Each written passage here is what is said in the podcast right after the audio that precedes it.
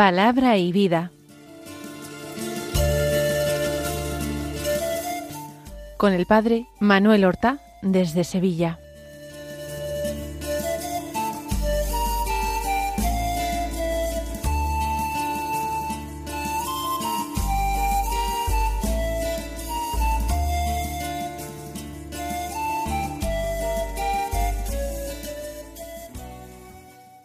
En el nombre del Padre, y del Hijo, y del Espíritu Santo.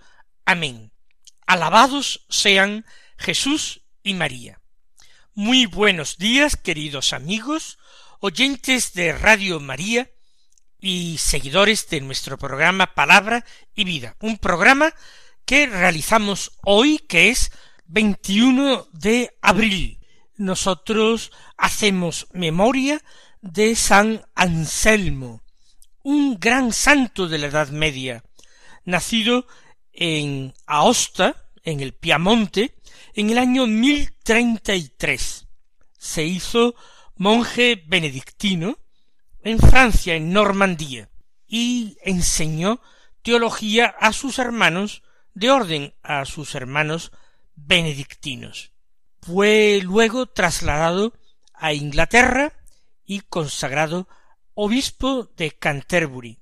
Allí defendió valientemente la libertad de la Iglesia frente al poder real y el poder de la nobleza, y por ello tuvo que sufrir el destierro en, hasta en dos ocasiones. Escribió importantísimas obras de filosofía y de teología. Es de alguna manera un adelantado a la escolástica que florecerá tiempo más tarde con Santo Tomás, con San Alberto Magno y otros. Murió santamente en el año mil ciento nueve. Vamos a escuchar ahora la palabra de Dios que se proclama en la misa del día. El Evangelio es de San Juan, del capítulo sexto, los versículos uno al quince, que dicen así. En aquel tiempo Jesús se marchó a la otra parte del mar de Galilea o de Tiberíades.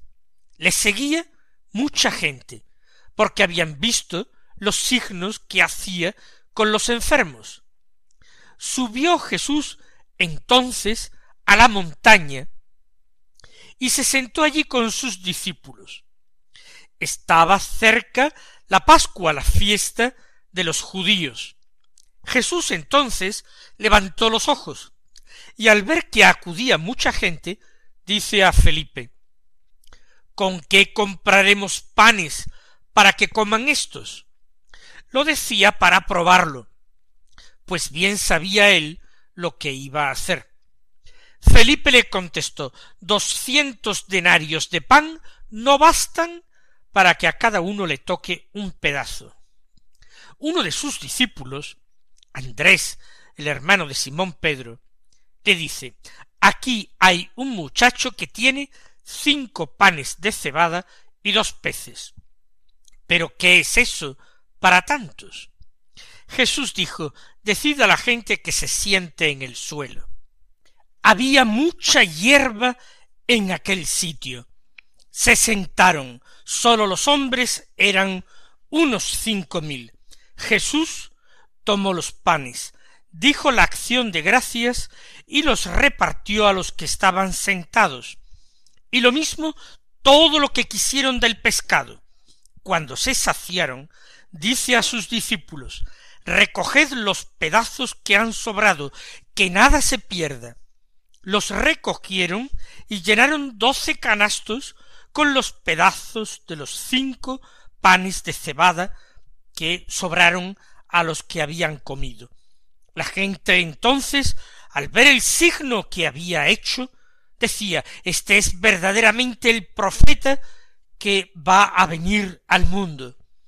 Jesús, sabiendo que iban a llevárselo para proclamarlo rey, se retiró otra vez a la montaña él solo. Después de haberse leído como lectura continuada el capítulo tercero del Evangelio de San Juan, ese capítulo que contiene la entrevista nocturna entre Jesús y Nicodemo, y que nosotros hemos visto interrumpido por distintas fiestas que tenían lecturas propias, ahora la liturgia de la Iglesia nos ofrece el capítulo sexto de San Juan, un capítulo que contiene el llamado discurso del pan de vida por parte de Jesús. Y comienza esta enseñanza que impartirá el Señor sobre la Eucaristía con el episodio de la multiplicación de los panes y de los peces. Jesús se marcha al otro lado, a la otra orilla del mar de Galilea o de Tiberíades. Y los seguía mucha gente porque habían visto los signos que hacía con los enfermos. Esto es interesante lo que marca eh, San Juan. Por una parte, Jesús tiene muchos seguidores, pero por otra parte, esos seguidores lo que buscan en Jesús es lo sorprendente, lo nuevo, lo diferente. Ellos quieren admirarse, ellos quieren ver cosas increíbles, cosas nunca vistas. Sin embargo, muchos de estos seguidores se resisten a creer, se resisten en sus corazones a abrir la puerta al Señor. Por eso eh, Juan desconfía de estas personas. Hay otros que no se van en multitud detrás de Jesús y sin embargo son buenos y verdaderos discípulos. Pensemos en este cuarto Evangelio, en los hermanos de Betania. Jesús aprovecha todas las ocasiones para anunciar el Evangelio. Entonces sube a una montaña y se sienta allí con sus discípulos. Está descartado que sea un lugar escarpado, difícil. Se trata de un promontorio más o menos elevado cerca de la orilla del lago. La Pascua está cercana, nos avisan. Y entonces Jesús que ve la multitud pone en aprietos a su apóstol Felipe, un hombre de corazón limpio y lleno de buena voluntad y de ingenuidad. ¿Con qué compraremos panes para que coman estos? Y lo decía, dice Juan, para probarlo, pues él sabía muy bien lo que había que hacer. De alguna manera es una pregunta que el Señor nos formula en muchos momentos diversos de nuestra vida. ¿De qué manera nosotros vivimos la dimensión sobrenatural en lo ordinario de nuestra existencia? ¿Hasta qué punto sólo fiamos de nuestras propias fuerzas, que es lo mismo que decir también de nuestros propios medios, de nuestras riquezas, de nuestras capacidades, de todos nuestros saberes, de nuestras buenas relaciones humanas, hasta qué punto ponemos la confianza en lo que tenemos y no ponemos la confianza en nuestro Padre del cielo, el cual a los pájaros del campo los alimentan, y eso que ellos ni siembran, ni ciegan, ni almacenan en graneros. No importa, el Padre Dios los alimenta, porque cuida de ellos, porque es su Creador. Y nosotros, que no somos sus criaturas, sino mucho más que criaturas, somos sus hijos. Qué grandeza la de esta expresión, hijos de Dios. Nosotros vamos a aprender a confiar en Él. Jesús lo decía para probarlo.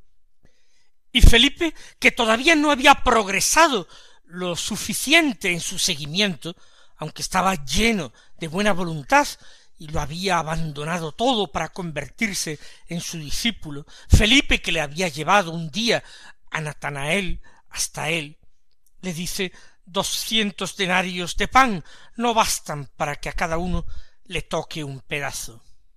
Él todo lo fía a tener dinero, doscientos denarios. Serían necesarios más de doscientos. Con doscientos apenas un trocito para cada uno.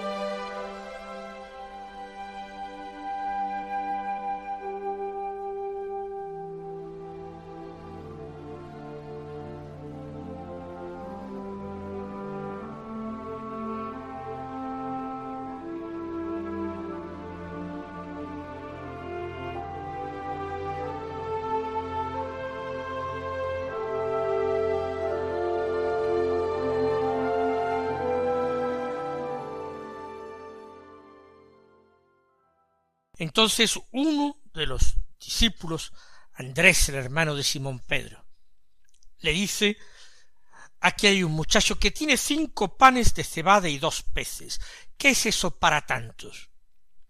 ¿Qué quiere decir Andrés con, con esto? ¿Acaso él espera alguna actuación especial de parte de Jesús? ¿Acaso él está provocando con sus palabras un signo?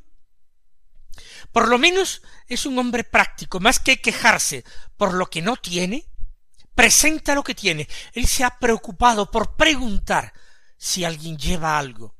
Y aquel niño, aquel adolescente, ha ofrecido cinco panes de cebada y dos peces.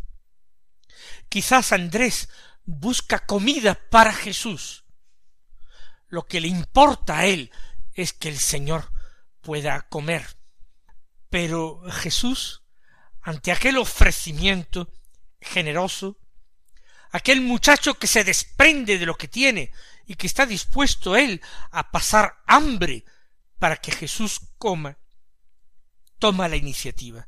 Decid a la gente que se siente en el suelo. ¿Quién fue aquel niño, aquel joven, aquel muchacho? ¿Quién era? ¿Por qué los evangelios no nos han dicho algo más de él, al menos su nombre, cómo se llamaba. ¿Por qué se comenta su gesto lleno de desprendimiento y generosidad?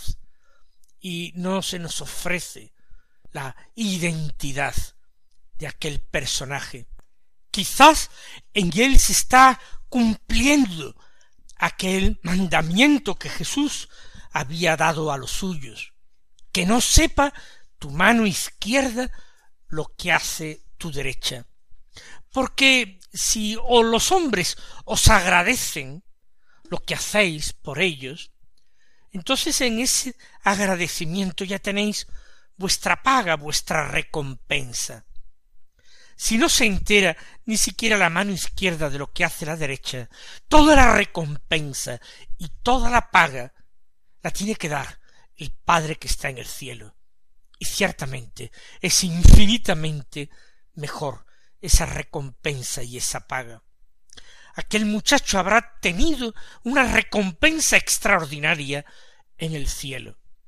El Señor habrá sabido demostrarle hasta qué punto él va a compartir la vida con él, la gracia y la gloria con él, y cómo esos cinco sencillos panes que ni siquiera eran de trigo, y aquellos dos peces se convierten para él en premio de vida eterna.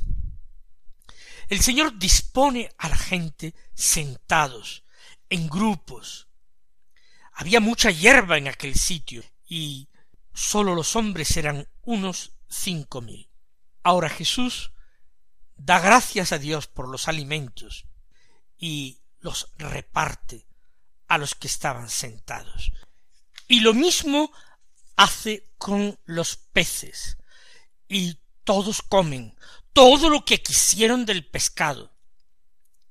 Cuando se saciaron, a los discípulos les encargó que recogieran los pedazos sobrantes para que nada se perdiera. Es un gesto que a mí me ha sorprendido desde hace muchos años.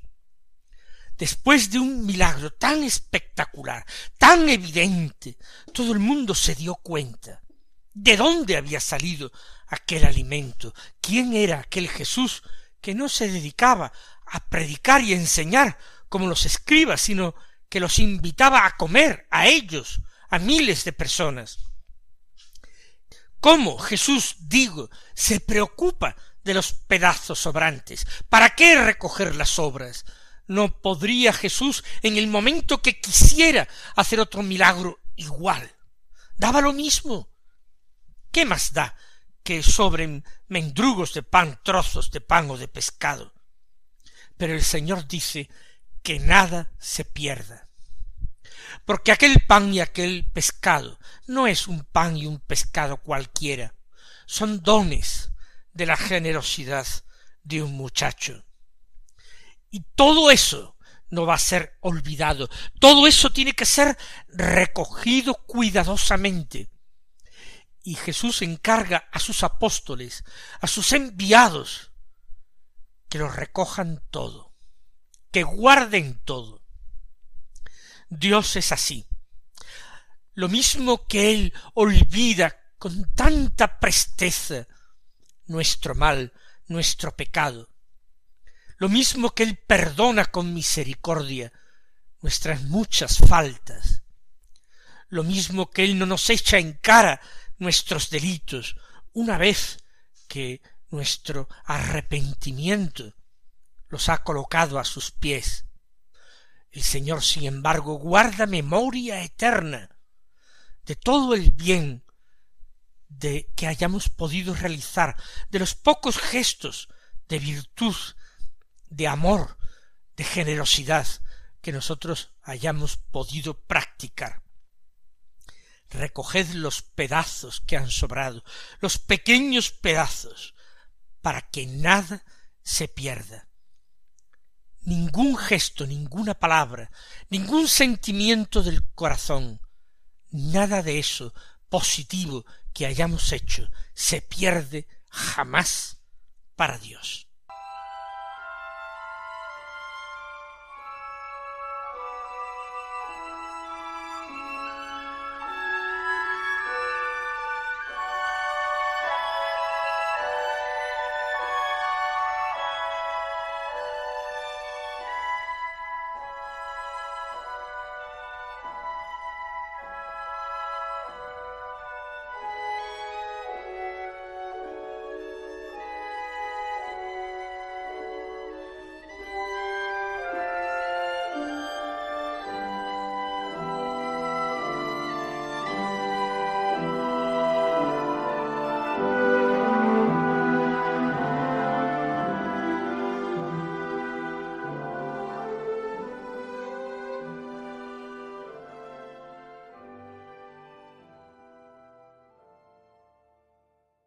Y la sorpresa es que los recogieron y llenaron doce canastos con los pedazos de los cinco panes de cebada que sobraron a los que habían comido.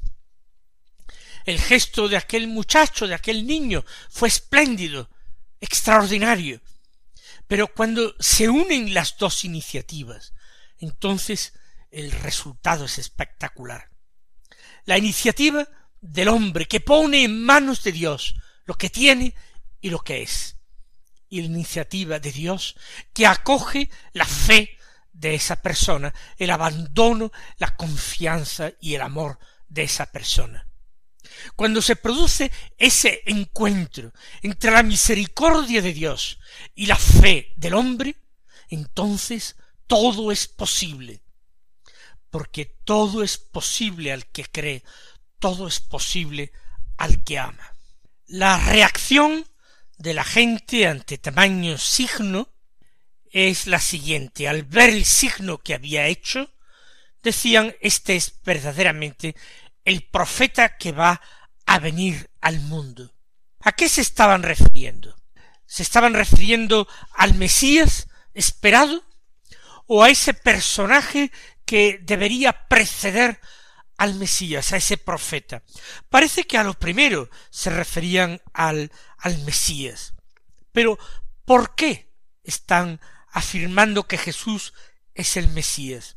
Porque les ha permitido comer gratis, porque les ha saciado de pan, les ha permitido pasar un agradable día de campo, pero solamente por eso. Quizás el significado de aquel signo se les escapa, quizás se centran en la materialidad del hecho y en el provecho que ellos han obtenido, pero no descubren la acción de Dios, que lo mismo que un día dio el maná en el desierto al pueblo, ahora a través de Jesús está realizando milagros más notables. De hecho, quieren llevárselo para proclamarlo rey. Jesús, sabiendo que iban a llevárselo para proclamarlo rey, se retiró otra vez a la montaña él solo. El Mesías iba a ser el rey de Israel, el hijo de David, que ocuparía el trono de David, su padre, para siempre, que daría a Israel una prosperidad sin límites, ideal, soñada. Pero ese no es el verdadero significado que tiene el Mesías. Esa es una lectura muy humana y muy material de las profecías. Por eso el Señor prefiere retirarse. Él no puede ser reconocido de esta manera como Mesías. Se oculta, se va a la montaña, se refugia en su Padre de Dios, se entrega a la oración para no dejarse atrapar por ese deseo manipulador de los hombres. Mis queridos hermanos, que el Señor os colme de bendiciones y hasta mañana si Dios quiere.